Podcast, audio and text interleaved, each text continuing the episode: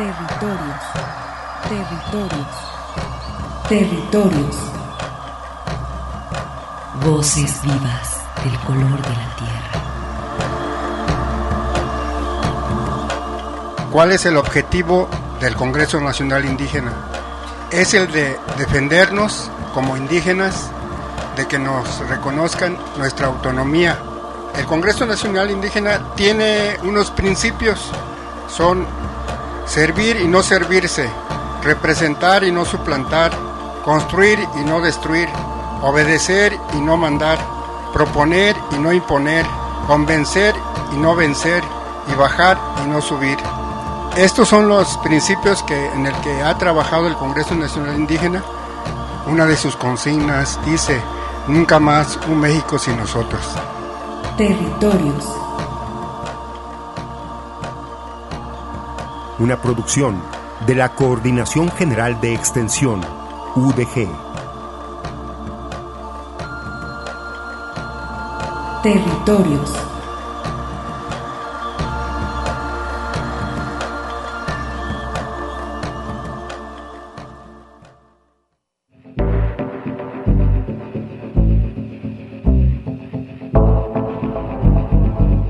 Más allá de las fronteras de Centroamérica, el Cono Sur se mantiene atento y alerta ante la invasión del virus COVID-19 que ha expuesto la fragilidad del sistema económico mundial.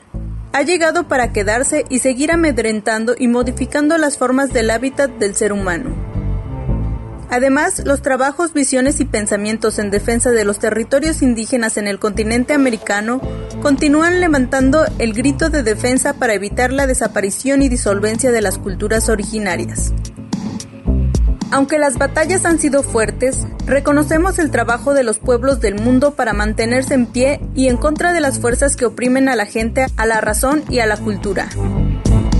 Durante este programa contaremos con la presencia de Claudio Palma, doctor en Historia por el Centro de Investigaciones y Estudios Superiores en Antropología Social e investigador del pueblo mapuche en Chile. También desde el territorio argentino nos acompañará el abogado Marcelo Maisonave, quien cuenta con una maestría en Derechos Humanos y es investigador del Consejo Latinoamericano de Ciencias Sociales, CLACSO. Además estará con nosotros el licenciado en Derecho Néstor Neira Sánchez, quien además es maestro en Derechos Humanos y amante de la filosofía. De esta manera, les invitamos a reconocer este panorama latinoamericano que preparamos para ustedes. Bienvenidos a Territorios.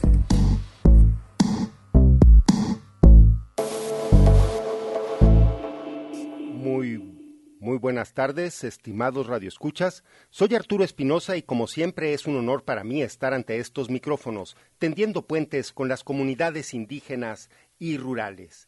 Y esta tarde haciendo un enlace intercontinental, agradeciendo en los controles operativos al ingeniero Gustavo García, y saludamos a quien nos escucha en Lagos de Moreno, especialmente al pueblo indígena chichimeca de San Juan Bautista de la Laguna, también a Radio Chapingo, que nos transmite desde Texcoco para el Estado y la Ciudad de México, y a Estéreo Paraíso, allá en Los Reyes, Michoacán. Pues en este momento estamos haciendo un enlace con nuestros compañeros que se encuentran en distintas partes del continente americano. Muy buenas tardes, estimado Claudio Palma. Saludos. Eh, buenas tardes, Arturo. Buenas tardes a todos los que, y a todos y a todas los que nos escuchan y a los compañeros que están aquí compartiendo esta sesión. Muy amable por estar con nosotros también en Argentina, hasta Rosario. Muchas, muy buenas tardes, estimado Marcelo Maisonave. Muy buenas tardes, Arturo. Un gusto estar con ustedes en esta mesa tan linda para compartir un, rato de, de información y de ideas. Y hasta Perú, nuestro compañero en Arequipa, Néstor Neira. Muy buenas tardes también. Bien. Buenas tardes, Arturo. Muchas gracias por la invitación. Un placer y un y mucha mucha alegría poder compartir con todos ustedes un poco de conversación sobre Latinoamericana, sobre el Perú. Y pues eh, presento también a mi compañero y amigo, estimado Armando Abreu, que aquí en Guadalajara también. Un saludo para todos, eh, encantado de estar en este programa y de reconocer este panorama latinoamericano en viva voz con nuestros invitados. Gracias por estar aquí. Un saludo Arturo. Gracias pues eh, damos inicio a este conversatorio. Eh, es como mencionan ustedes, es un gusto tenerlos presentes. Pues eh, gustan que iniciemos en este mismo orden, eh, haciendo también esta aclaración que el día de hoy tenemos presencia exclusivamente masculina debido a que el pasado primero de agosto tuvimos la oportunidad de presentar también un panorama latinoamericano en voz de mujeres. Fue también, pues, un, eh, pues sí, una, una, oportunidad que tuvimos también para escuchar en voz femenina todo lo que está sucediendo en nuestro continente y pues el día de hoy dando también el mismo espacio, el mismo tiempo, están nuestros compañeros. Pues Claudio, que nos pudieras ir dando pues algunos antecedentes y la situación actual que se está viviendo allá en Chile. Bueno, gracias Arturo, saludos Armando también, buenas tardes. Eh, bueno, se nos convocó para hablar un poquito acerca de los antecedentes de, la situación que estamos viviendo hoy en día, que por lo general en casi todo el mundo se está hablando ya no de una pandemia que está actuando, sino que más bien de rebotes eh, de, contagio. Eso quiere decir que en algún momento la pandemia va a ir pasando y tenemos que pensar un poco también en el futuro. Y eso es a lo que nos convocó hoy día territorios, pero creo que es conveniente igual recordarle al auditorio lo que ha venido pasando en cada uno de nuestros países. A mí me, toca, en mi calidad de, tener la nacionalidad chilena, eh, comentarle un poco eh, qué es lo que ha venido pasando. Y en realidad, en ese sentido, Chile eh, ha tenido un proceso un poco diferente porque ha estado, ha, estado mezclado con una efervescencia social bastante contundente deberíamos, si hablamos de los antecedentes, tendríamos que remontarnos al 18 de octubre. Y eso quiere decir hace casi ya 11 meses. Eh, el 18 de octubre comenzó, el viernes 18 de octubre comenzó un estallido social de grandes proporciones, un, un levantamiento ciudadano popular eh, de carácter constituyente. ¿Qué quiere decir esto? Que el pueblo chileno se levantó, salió a las calles, eh, yo tuve la, fortuna de poder estar en ese momento allá en Chile. Asistí a una marcha que se realizó el 25 de octubre, en donde participaron en la ciudad de Santiago alrededor de 2 millones de personas y, en todo el país casi 4 millones de personas. Entonces, para un país de 18 millones, creo que eh, es, es bastante considerable la cifra de las personas que salieron a la calle. Y eso habla de que el movimiento chileno eh, desde hacía bastantes años que estaba con algunos matices de que se podía llegar a esta situación de un verdadero estallido social como ha ocurrido en otras partes. Eh, y esto derivó en que el 25 de octubre próximo va a haber un plebiscito constitucional. Esto después de un proceso en donde la gente, a, partir del levantamiento, obligó a la clase política a, entre comillas, negociar una salida política a este, a este levantamiento. Pero sin embargo, eh, esto se ha unido con lo de la pandemia, que Chile en este momento lleva 11 meses en toque de queda. Y, quisiera terminar, eh, para, porque me imagino que vamos a ir conversando, que llevamos 11 meses con toque de queda y seis meses en diversos tipos de cuarentenas. Entonces, eh, creo que da pie para que podamos seguir conversando con otros compañeros de lo que pasa en Argentina, en Perú y, en, y aquí, por supuesto, en México. Sí, pues eh, adelante, estimado Marcelo Andrés Maisonave, hasta Rosario, Argentina, por favor. Muchas gracias, Arturo, por el pase. Bueno, en el caso de Argentina, eh, estamos, igual que como decía Claudio, atravesando el mes número 6. Justamente hoy eh, se están cumpliendo seis meses desde el inicio de lo que fue la cuarentena estricta eh, y obligatoria anunciada por el gobierno nacional por la pandemia del, COVID. de todos modos, hay que decir que esta cuarentena no ha sido los seis meses de la misma manera. tuvo un, mes y medio, dos meses al principio, hasta más o menos abril, mayo, que era muy estricta, que prácticamente solamente salían a, la calle trabajadores esenciales del sector de la alimentación, de la salud, de la seguridad, pero solamente esas guardias mínimas. Y es verdad que a partir del mes de junio, mayo, junio, hasta agosto, se ha ido liberando en prácticamente todo el país eh, una serie de actividades, incluso eh, la recreación, gastronómicas, eh, salidas en los parques. Es decir, han habido distintos momentos en esta pandemia, distintas medidas que ha ido tomando el gobierno y con distinto nivel de, acatamiento o de respuesta. por un lado, hay mucho desgaste, hay una disputa permanente con los medios de comunicación, los grandes medios de comunicación promueven permanentemente el incumplimiento de, las medidas de seguridad, de las medidas de, restricción sanitaria, eh, y además eh, fomentan incluso manifestaciones en las calles, eh, pero a diferencia de Chile, aquí en este caso, las manifestaciones que se ven en las calles son en general lo que se llama estos movimientos anticuarentena, estos movimientos que acusan o que, interpretan que el virus es una confabulación mundial, que rechazan las vacunas, es decir, un discurso anticientífico incluso, eh, o que contraría lo que es la, ciencia de la medicina, eh, por lo cual es un momento muy complejo en Argentina, eh, también por el desgaste de la situación económica, obviamente tantos meses con restricciones y con, pocas salidas comerciales, obviamente hay muchísimos sectores económicos con grandes problemas, con, con deudas, con falta de movimiento comercial, es decir, es una situación complicada. Argentina, eh, recordemos que tiene un gobierno nuevo que asumió a, fines del año pasado, recién, no lleva un año todavía en el, gobierno, eh, y tiene todavía un sector opositor muy fuerte, que es el oficialismo anterior, son estos sectores de, derecha, como era el gobierno de Macri, eh, aliados con los poderes mediáticos, aliados con el poder concentrado, aliados con lo que son los sectores exportadores del país, que son los dueños de los campos. Básicamente Argentina su principal fuente de ingresos es la exportación de soja, la exportación de cereales, eh, y la mayoría de, estos, de estos ingresos por exportaciones lo tienen los sectores concentrados de la economía, que en mayoría también están, extranjerizados. Son, son, son eh, corporaciones cerealeras con grandes intereses internacionales, eh, de intereses extranjeros.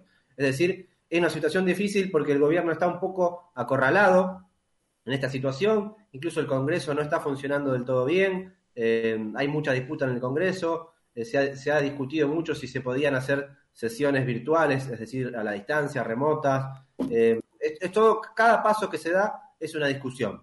y lamentablemente es difícil contar con el apoyo de la ciudadanía en un contexto tan complicado de la situación económica y sanitaria.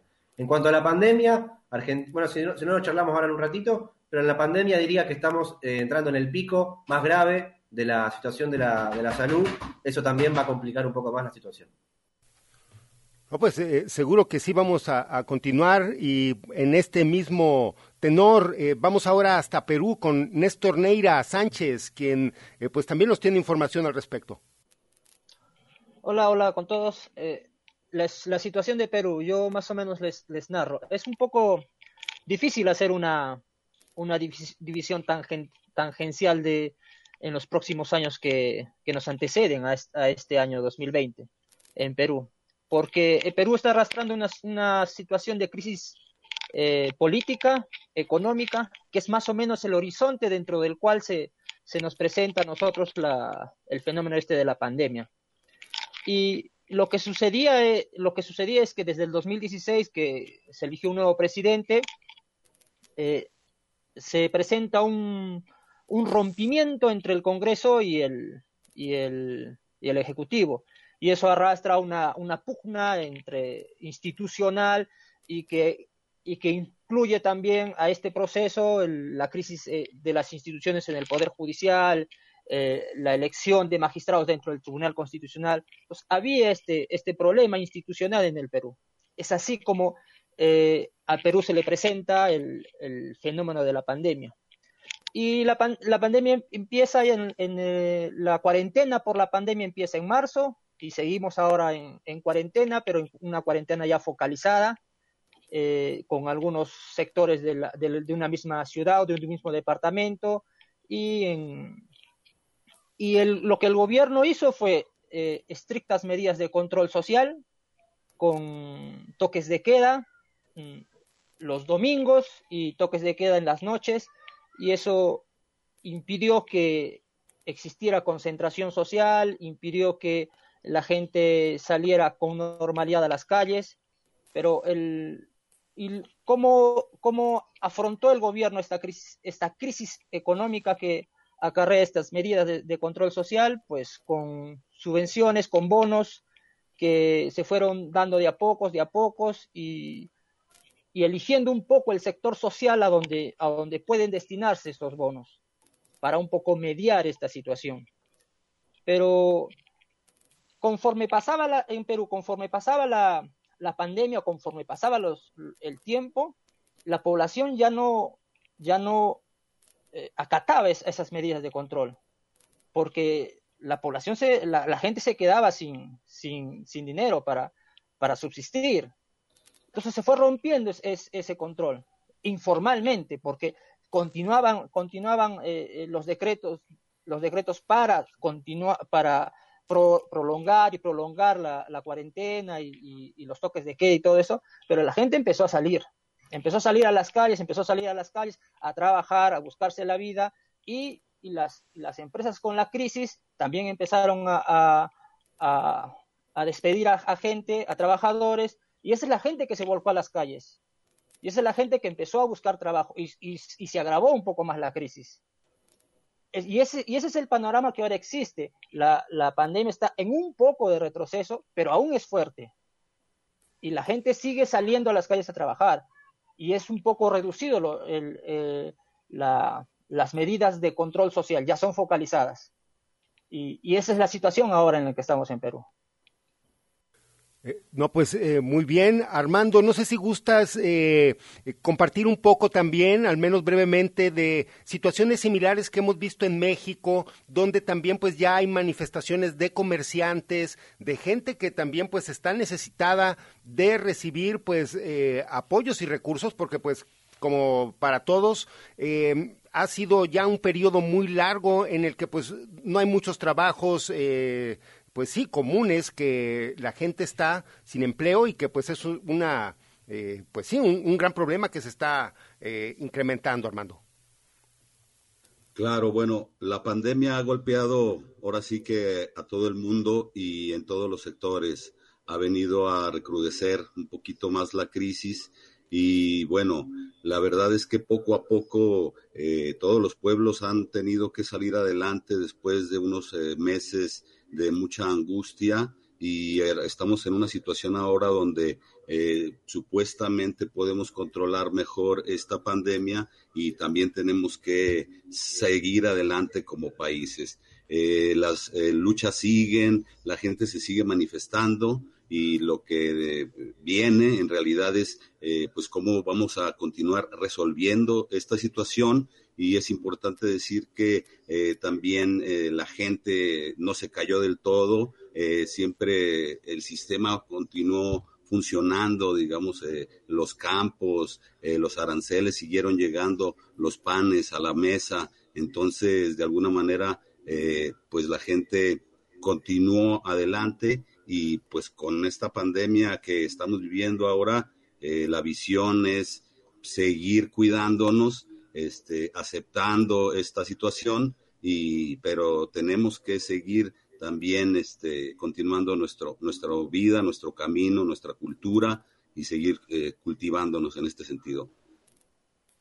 No, pues, eh, estimado Claudio, para continuar, creo que en este momento también ya se está viviendo esto, una nueva realidad. ¿Cómo es esta nueva realidad allá en Chile?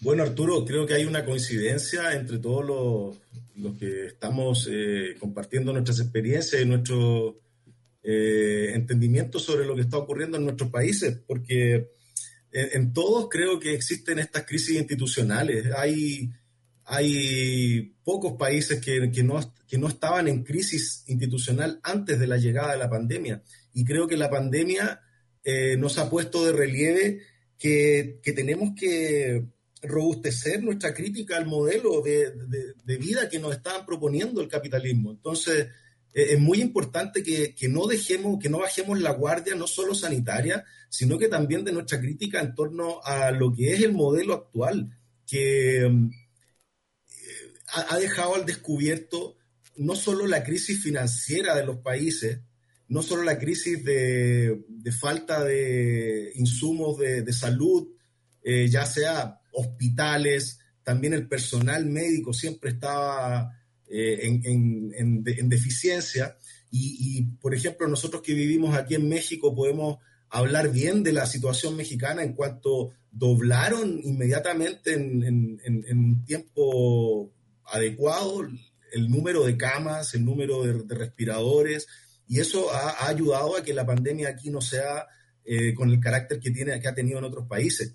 Pero llevándolo a lo de Chile, esta crisis institucional se ha mantenido con la pandemia porque la pandemia ha sido un momento para que el gobierno de Chile demuestre toda su ineptitud, todos sus desaciertos, todas sus chambonadas, eh, que en realidad han hecho que incluso el presidente de la República y el ex ministro de Salud que tuvo que renunciar estén bajo, estén eh, siendo querellados en este momento por el alcalde de Recoleta, que es Daniel Jaudi, que en estos momentos es, el que lidera las encuestas para ser el próximo presidente de Chile y, es del Partido Comunista. Eh, entonces la situación que hay ahora actualmente es bien política porque salieron todos los caballos al ruedo para la elección que, es en, un año y medio más. Eh, y entonces lo que está sucediendo es también algo parecido con lo que, lo que comenta Néstor desde Arequipa, que el gobierno chileno lo que ha hecho también es supervisar a, la, a las personas, al grupo social en donde va a dar este dinero. Y, quisiera comentar la última cosa, que, es un, dato muy importante que ocurrió en Chile cuando se aprobó la reforma constitucional para poder liberar el 10% de los ahorros individuales de las pensiones. Yo fui beneficiado eh, gracias a esa medida y también se, espera que, se, espera que 7 millones de chilenos puedan recibir ese bono, que, son alrededor de, eh, sí, como unos 26 mil pesos mexicanos. Entonces creo que, creo para terminar que no, tenemos que dejar pasar este momento para robustecer nuestra crítica en torno a esta forma de vida que se nos estaba proponiendo desde el capitalismo. Eh, adelante, Marcelo. Sí, gracias. Bueno, aquí tengo que coincidir totalmente con lo que plantea Claudio recién. Me parece que la pandemia ha expuesto las graves eh, carencias, crisis, eh, deudas que tienen nuestros sistemas eh, sociales, económicos y políticos. Y en América Latina, que es la, región más desigual del planeta, esto se ve en cada esquina, se ve en cada tema que analicemos.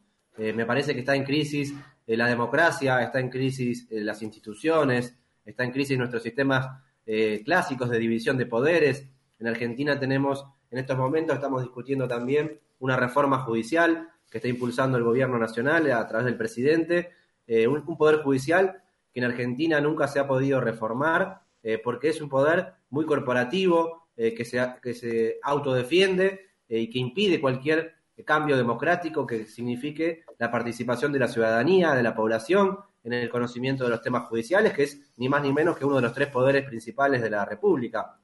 Entonces me parece que la pandemia nos ha, nos ha puesto a las claras eh, una especie de, yo no diría colapso, pero sí de, una crisis muy, muy grave y sistémica en todos los órdenes de, nuestra organización social, e incluso la política y la estatal.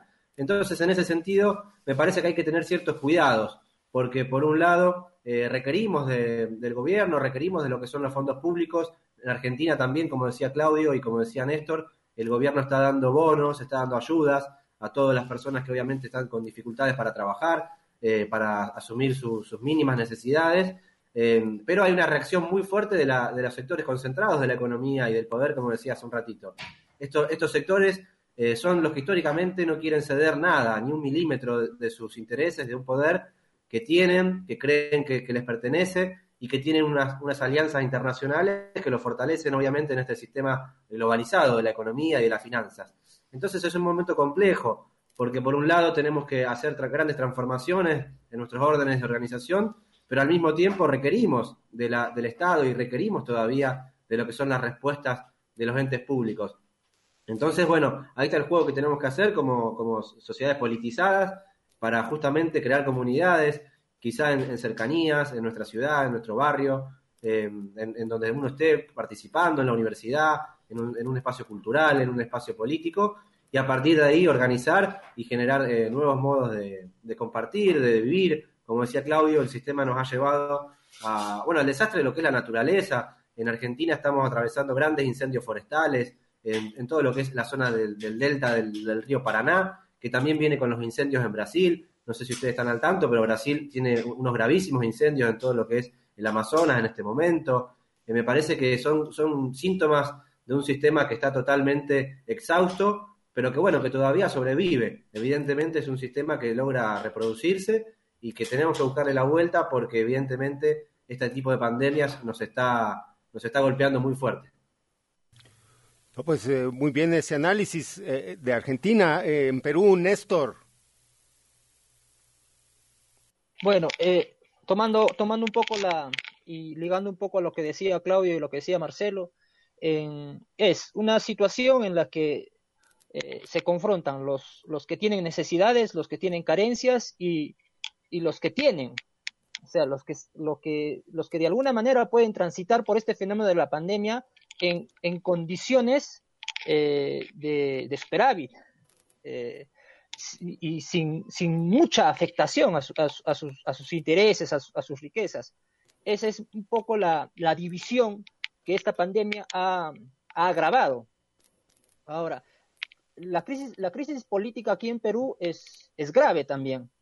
Y, y, la pandemia lo que ha hecho es evidenciar esas deficiencias por parte de, del Estado, de cómo se administra el Estado, de cómo, de cómo es que se estructura el Estado.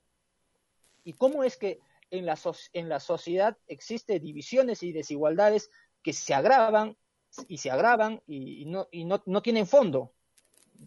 Y por eso es que, los bonos a veces no, los bonos que, emitía el gobierno a veces no, son suficientes.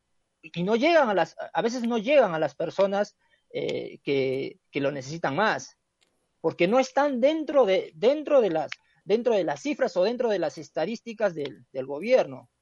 O porque esas estadísticas y, y están mal elaboradas y son estadísticas que, con las cuales se construyen políticas públicas. Entonces es, se, se, patentiza una ineficiencia y, y se agrava la, carestía. Ese es, el problema. Y la crisis, la política en, en, aquí, en, aquí en Perú es grave porque solo ayer en el Congreso se debatía si se vacaba o no se vacaba el presidente.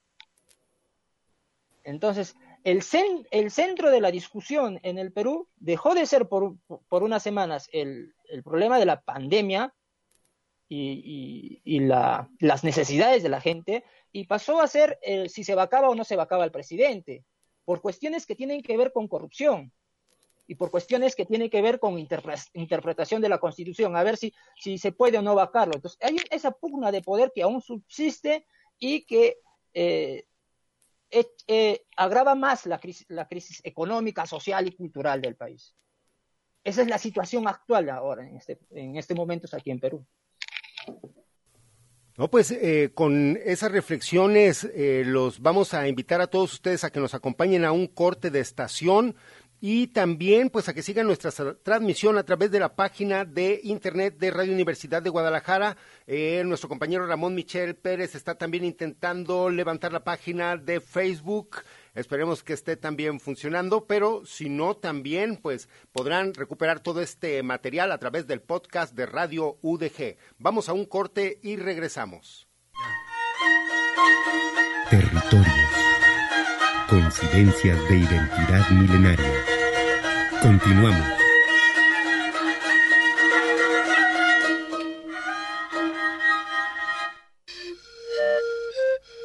Un espacio de reflexión para la concepción de un mundo de igualdad. Territorios.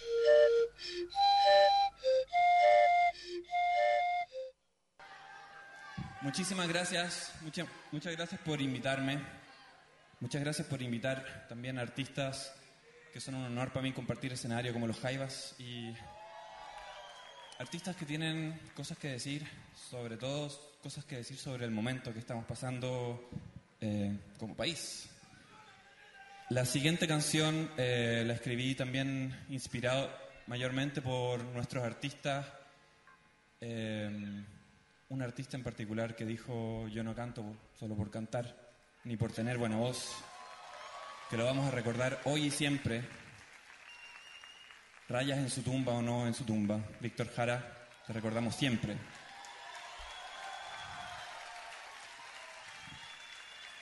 Y la canción siguiente la escribí no solo pensando en Víctor y Violeta, sino también en el Chile que pensé por mucho tiempo que no íbamos a cambiar nunca y que hoy día estamos cambiando.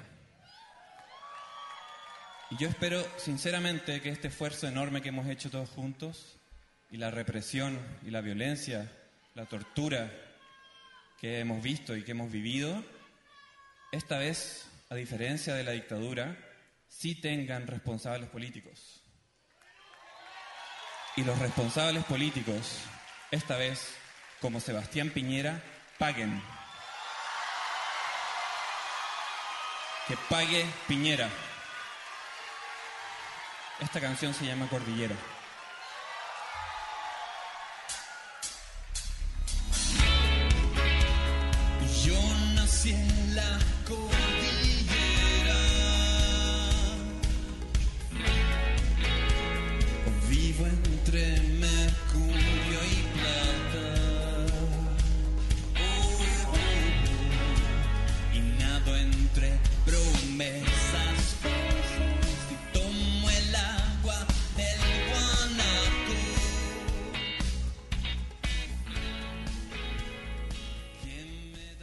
Seguimos en vivo en Radio Universidad de Guadalajara con este panorama latinoamericano y pues ahora continuando con esta reflexión, nos iríamos también como habíamos acordado con eh, nuestros interlocutores, dar una reflexión también de lo que está sucediendo con los territorios indígenas en nuestros pueblos. Claudio, ¿cómo está la situación del pueblo mapuche allá en Chile?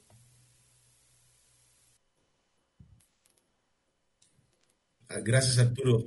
Eh, bueno, eh, creo que en, el mismo tono del comentario anterior, eh, la situación del pueblo mapuche no, ha cambiado mayormente con la pandemia y, creo que al contrario, ha recrudecido la represión en los territorios. Hubo un, un evento muy significativo hace un par de semanas y ayer justamente se logró que el Machi Celestino Córdoba, que es, una, es un, mapuche que, está preso en, una cárcel chilena por eh, un eh, acusado de un crimen de, en contra de dos colonos alemanes que murieron al, al, quemárseles la casa. Eh, ayer pudo, después de una huelga de hambre de más de 100 días, eh, poder ir a renovar la energía de, y el Nehuen de su, de su Rewe, que es el lugar eh, espiritual de, de, cada comunidad, de cada lof en, en el pueblo mapuche.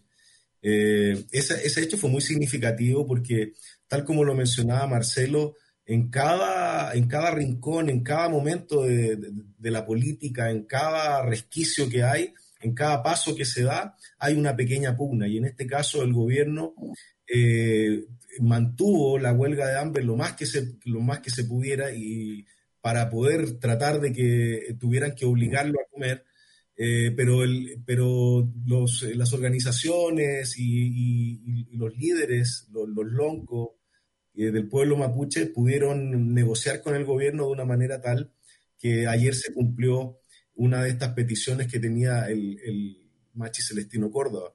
Pero en términos generales, y justamente también con el, a la par con lo que sucedió desde el estallido social del 18 de octubre del año pasado, la gente chilena, el pueblo chileno se dio cuenta que la misma represión que sufrió el pueblo chileno en las manifestaciones, con más de 500 eh, mutilados oculares, 24 muertos, eh, es una violencia igualita a la violencia que ha sufrido el pueblo mapuche durante varias décadas ya, en donde se ha optado por una solución militarizada, una, una, una solución eh, judicializada, eh, que criminaliza el movimiento mapuche, eh, en vez de que el, que el gobierno, y con esto termino, tenga una conciencia de lo que ha sido la historia de las relaciones políticas y diplomáticas que han existido entre el Estado de Chile y la corona española, más antigua si lo queremos recordar, con el pueblo mapuche y sus autoridades. Entonces creo que ahí hay una coincidencia que, a lo mejor se puede establecer entre la represión que ha sufrido el pueblo mapuche y lo que ha venido sufriendo también el pueblo chileno en las últimas eh, meses. Eh, adelante, Marcelo. Marcelo, adelante, perdón. Eh, gracias, Arturo. bueno, retomando un poco también lo que, lo que veníamos conversando, en Argentina, para, para ser más preciso, la pandemia está entrando en, su momento más crítico en cuanto a cantidad de contagiados, cantidad de, gente internada. Es decir, Argentina postergó, quizá eh, a diferencia de otros países, Argentina logró postergar el momento crítico, otros países ya lo han atravesado hace, hace, dos o tres meses, eh, pero en Argentina está llegando ahora eh, este primer momento crítico y la verdad llega en un momento de mucho desgaste, como decía al principio, de un gran desgaste social, un gran desgaste de los sectores productivos, económicos, comerciales, eh, lo que hace bastante más complejo el panorama. Además, esta, esta, disputa de fuerzas eh, es, complicada. El gobierno desde un primer momento, por ejemplo, está intentando grabar las grandes riquezas del país, las grandes fortunas, lo que se llama el impuesto a las grandes fortunas, pero está muy difícil ese, ese trámite legislativo por la presencia de la oposición, que es un bloque importante, es un bloque de derecha, conservador, em, que ha gobernado el país hasta el año pasado y que ahora actúa como un dique, como una traba permanente para todo proyecto o iniciativa que pretenda, si se quiere, eh, distribuir la carga de la pandemia, porque ni siquiera estamos hablando de distribución de la riqueza, estamos hablando de mínimo, estamos hablando de mínimos, que es eh, que la pandemia no le pegue eh, más grave a los que están en situaciones más complicadas. Estamos hablando de una situación de un año que es eh, un año, eh, va, a estar, va a estar en la historia, porque es el año de la mayor crisis del capitalismo probablemente de la historia, eh, o por lo menos de las economías de nuestra región. En ese sentido, obviamente, el Estado debería estar teniendo una respuesta acorde a esta, a esta gravedad de la crisis. por más que se intenten con estos bonos, con estas ayudas, que obviamente son necesarias, se debería estar discutiendo eh, más en profundidad el rol del Estado, el rol de los, de los ingresos, el rol de las cargas impositivas.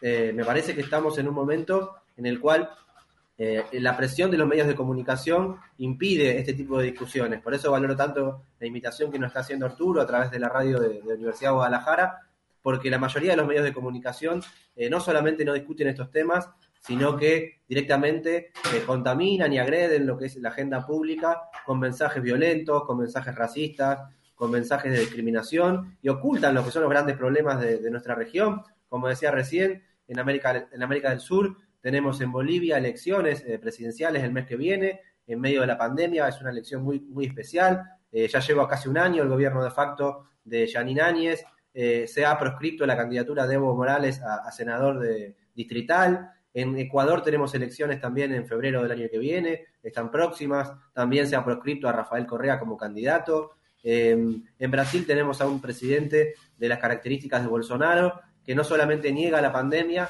sino que también niega lo que son los incendios, em, que no solamente son incendios, sino que son ataques eh, directos a la vida de las poblaciones indígenas de Brasil. Brasil tiene muchísima población indígena distribuida en su gran Amazonas y obviamente están sufriendo muchísimo con estas eh, con estas eh, situaciones de incendios, a la flora, a la fauna, a su actividad productiva, a su subsistencia. En Argentina también estamos con incendios forestales. Es decir, hay una situación generalizada que, requiere atención, que requiere un debate, me parece, eh, con, contenido, un debate convocando a los sectores de la universidad, a los sectores que investigan, a los sectores que protagonizan, que viven en esos lugares, y es lo que no se hace por lo general en los grandes medios. Lo digo especialmente porque en Argentina es una de las grandes eh, discusiones que, nos eh, caracterizó en estos últimos 10, 15 años, que es lo que se llama, eh, resumidamente, la batalla cultural, la discusión por los medios de comunicación, la discusión por lo que es el sentido común. en este sentido, creo que es un tema fundamental a seguir trabajando la comunicación en América Latina. claro que sí. Sí, claro, estimado Marcelo, este tema de la comunicación lo vamos a dejar pendiente también, porque también allí Macri hizo muchas cosas gachas con la radio allá en Argentina. Pero bueno, eh, Marcelo, perdón, Néstor, nos vamos a Perú también, los pueblos originarios de allá. Bueno, eh, cuando se habla de crisis institucional es, es, es inmediata la pregunta sobre cuál es la, la posición que juega el Estado dentro de, la, de todo este entramado social, dentro de la sociedad. Entonces, y ese es, y ese es el problema, que el Estado ha, le, ha dado, le ha dado la espalda y no ha, no ha, no ha conectado con las, las sociedades eh, más alejadas de las urbes y más alejadas de la, de la capital. Y eso es un problema del centralismo también que sufrimos aquí en Perú. Entonces, y, y, si es así, los más afectados por este fenómeno de la pandemia o por esta pandemia es, son las sociedades, eh, los pueblos campesinos, eh, los pueblos indígenas, porque a ellos les afecta y no, no, encuentran los instrumentos y los mecanismos para hacer frente a una situación como esta. Y la situación se les agrava más, es, mucho más radical y sienten mucho más la pegada de cómo es que se administra y de cómo es que se genera riqueza en el Estado y de cómo es que no se distribuye o redistribuye la riqueza en el, en el Estado. Ese es, ese es un problema. Y, y, les afecta porque no llegan, no llegan medicinas, no llegan, no llegan alimentos, no llegan, no llegan los bonos, eh, y si llegan los bonos no hay cómo cobrarlos, porque no hay, no hay los mecanismos de que que el Estado debió de encontrar para que esa, para que esa población, para que esos ciudadanos accedan a, a este tipo de, de, beneficios. Entonces, y, y, y, lo, y lo peor es que las medicinas, como no llegan, no hay atención médica, la gente se muere. Y eso, y, eso, y eso es lo triste, y es lo más triste, porque es gente que con atención primaria se pudo haber salvado. Y, y, no se ha hecho nada por tantos años, por cómo se ha manejado institucionalmente el Estado por cómo es que la gente que, que ha estado a cargo, que, que, son los gobiernos, no han prestado la atención y no han elaborado políticas públicas que vayan dirigidas a esas personas. Y en esas personas generalmente, se, eh, o en esos pueblos, en esas sociedades, generalmente se ha buscado que eh, eh, lucrar con, con, su territorio. Eh, porque aquí, aquí en Perú las zonas andinas o altoandinas hay, hay minerales y se extrae y, to, y, y todo, todo, se lleva, pero no hay, no hay una redistribución de las riquezas. Y, es, y ese ha sido un problema, y ese es el problema, y ese es el, el, problema que ahora eh, se patentiza mucho más. Hubo una, una protesta ya en Espinar, en Cusco, so, este, por un poco tratar de, de para paliar esta crisis, eh, la población exigía que, que, un fondo que le pertenecía a la población se, se, distribuyera en forma de bonos para que la población eh, eh, tenga, pueda acceder a medicinas, alimentos y, otras cosas. Y, hubo una protesta porque la, minera no quería, porque ese fondo estaba destinado a otro tipo de proyectos de inversión y, y, finalmente explotó es, ese conflicto. Para dar como, como, como, conclusión que se les dé el, bono de mil soles para que la gente tenga acceso. Entonces, se presenta un problema, no hay diálogo, el conflicto, represión del Estado, las fuerzas eh, de control social reprimen a la gente, hay violencia y luego al final se termina como debió haber empezado, con diálogo y, y, y, escuchar a la gente. Pero ni la empresa, ni el Estado, ni, ni, ni, las fuerzas del orden quieren escuchar a la gente, pues todo termina, todo termina en un caos y en violencia y en muertes.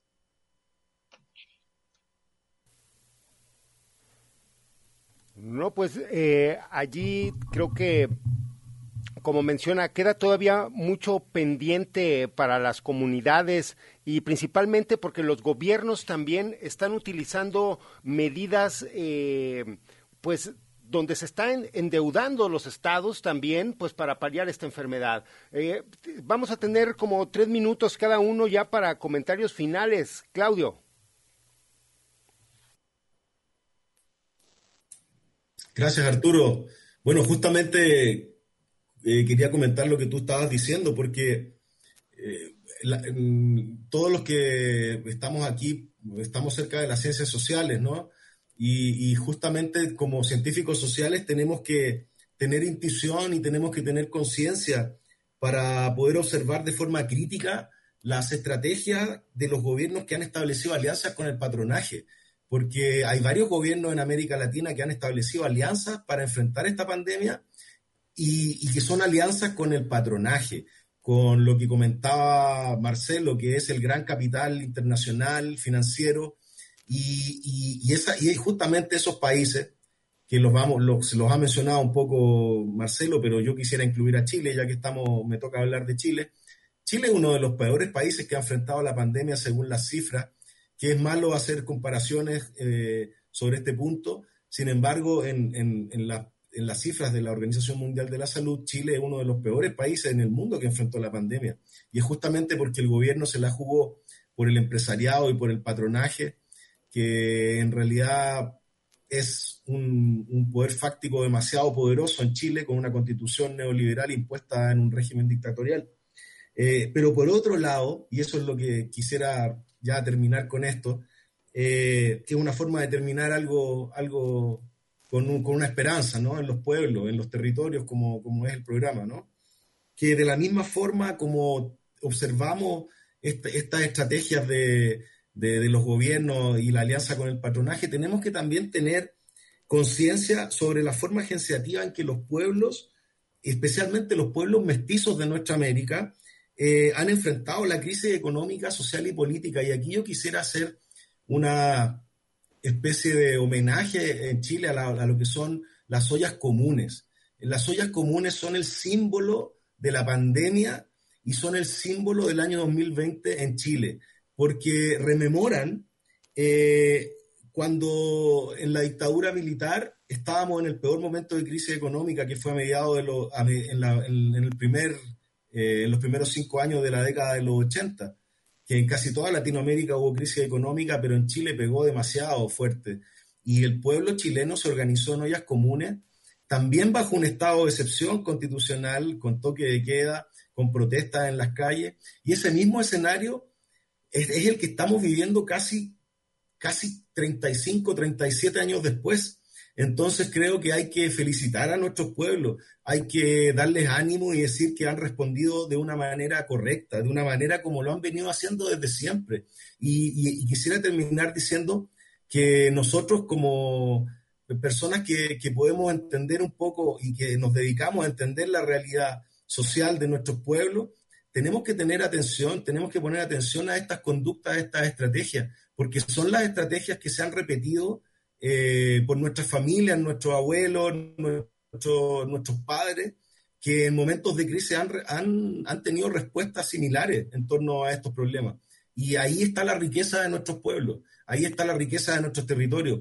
Y entonces reitero lo que, se, lo que comenté para terminar, que no tenemos que dejar pasar esta oportunidad para mirar de forma crítica la forma en que el capitalismo nos, está ofreciendo una manera de vivir que ya, como dice Marcelo, está exhausta, está... Yo, yo eh, quisiera ser más exagerado, estamos en, un colapso, en una crisis total del sistema capitalista y nosotros tenemos que aprovechar esta situación para poder unirnos como, como pueblo en los diversos territorios y responder con nuestras propias estrategias, con nuestras propias matrices culturales que son casi siempre de origen popular, mestizo, indígena, campesino, obrero, eh, feminista. Entonces tenemos que, tenemos que unirnos. Y ese es un llamado que le hago a los compañeros de toda Latinoamérica a través de territorio. Gracias Arturo por la voz que, nos das. Eh, adelante, adelante, adelante Marcelo, perdón. Arturo, bueno, eh, tengo que coincidir con Claudio. Eh, sí, yo no me animaba, no es que no me animaba, no quería usar la palabra colapso, porque bueno, es cuestión de, que, mm, no sé, cuestión de que suceda todavía. Eh, es, momento, es momento de transición, es decir, no, lo decimos nosotros, lo dice, por ejemplo, Enrique Dussel y lo dicen tantos otros pensadores de, este tiempo que, con tanta claridad nos hacen pensar, nos hacen reflexionar. Es un momento de transición, de un fin probablemente de una época eh, a nivel global, incluso el dominio de Estados Unidos también está en crisis. Es decir, son muchas situaciones que se están sumando y la pandemia es esta situación inédita en un mundo globalizado, quizá como nunca antes. Creo que es un, es un reflejo de todas estas sumas de crisis eh, que estamos observando. Me parece que la crisis ambiental eh, es gravísima y merece su atención. también en Estados Unidos se observan los incendios forestales, es decir, no hay región en el mundo prácticamente que esté exenta de estas situaciones.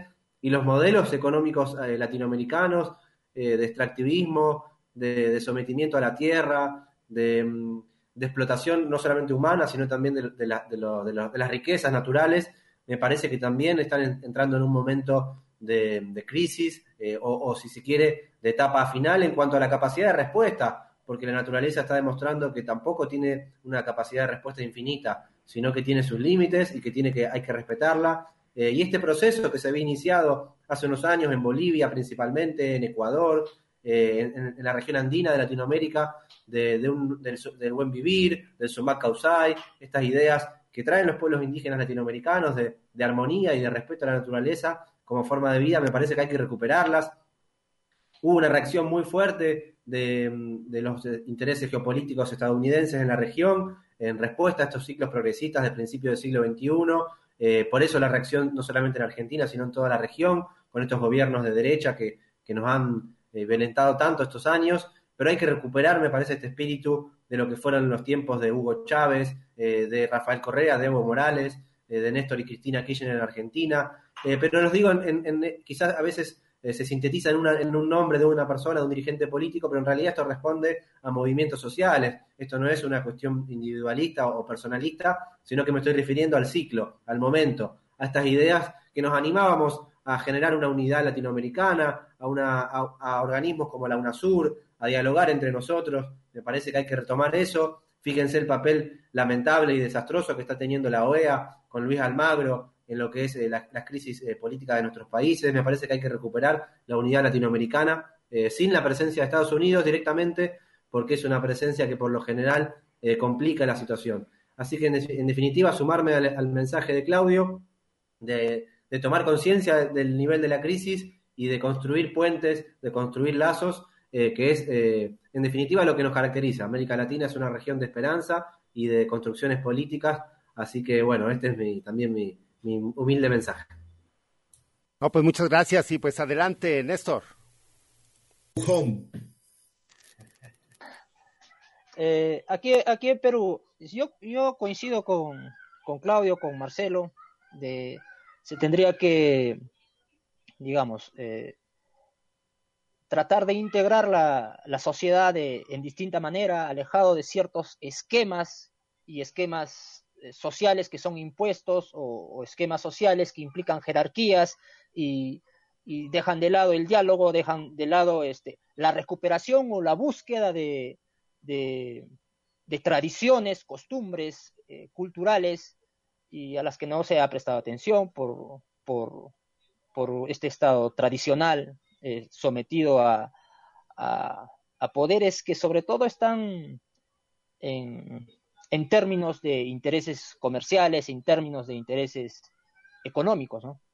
Entonces, la, situación a la que se enfrenta o la que se avecina es tratar de, relacionar la sociedad en distinta manera a como se ha venido haciendo. Porque de lo contrario, lo que se venga después va a agravar mucho más y va, a reventar en, violencia. Entonces, hay, habría que preguntarnos en la, en la forma de cómo se ha buscado la participación política de, de, la gente y cómo es que se ha, ha incursionado su voz en, en, las políticas de gobierno. Y es, lo que, y es lo que no se ha hecho hasta ahora. O, los, o lo que se hace poco. Entonces aquí en Perú se tiene que abrir las puertas a la gente para que la gente participe, para que la gente decida la gente decía, a partir de sus tradiciones, respetando sus costumbres y, haciendo escuchar su voz. Vas, Arturo. Pues, con eso, estimados compañeros, creo que como siempre el tiempo nos quedó corto. Me gustaría, Armando, que culmines este programa, al menos para despedirnos. Yo desde aquí, desde la cabina de Red Universidad, les agradezco mucho su participación y sus comentarios y estoy cierto de que no será la última vez, sino que continuaremos con estos ejercicios. Muchas gracias a allá Rosario, a Perú. Gracias, Claudio, allá en Chile, aquí en Guadalajara, Michelle. Armando, para concluir. Muchísimas gracias. Eh, agradecer a Marcelo Andrés, a Néstor Neira y a Claudio Palma esta, esta bonita charla, esta intervención, que no se termine el análisis, que no se termine la crítica también a este sistema opresor y bueno, saludar a las comunidades indígenas del continente, reconocer los trabajos de resistencia eh, en defensa de la lengua, en defensa de los territorios, en defensa de la cultura y bueno, abrazarlas desde este programa y muchísimas gracias eh, por este espacio también. Michelle, pues, eh, con esto nos despedimos. Y gracias también a Augue Mijares, que nos hizo el favor de grabar la editorial. Pues a todo nuestro amable público, muchas gracias por su atención. Los esperamos el próximo sábado. Gracias. Territorios. Territorios. Territorios. Voces vivas del color de la tierra. El Congreso Nacional Indígena tiene unos principios son servir y no servirse, representar y no suplantar, construir y no destruir, obedecer y no mandar, proponer y no imponer, convencer y no vencer, y bajar y no subir. Una de sus consignas dice, nunca más un México sin nosotros. Los esperamos nuevamente el próximo sábado a las 12 del día. Agradecemos el favor de su atención y sigan escuchando Red Radio Universidad de Guadalajara. Territorios.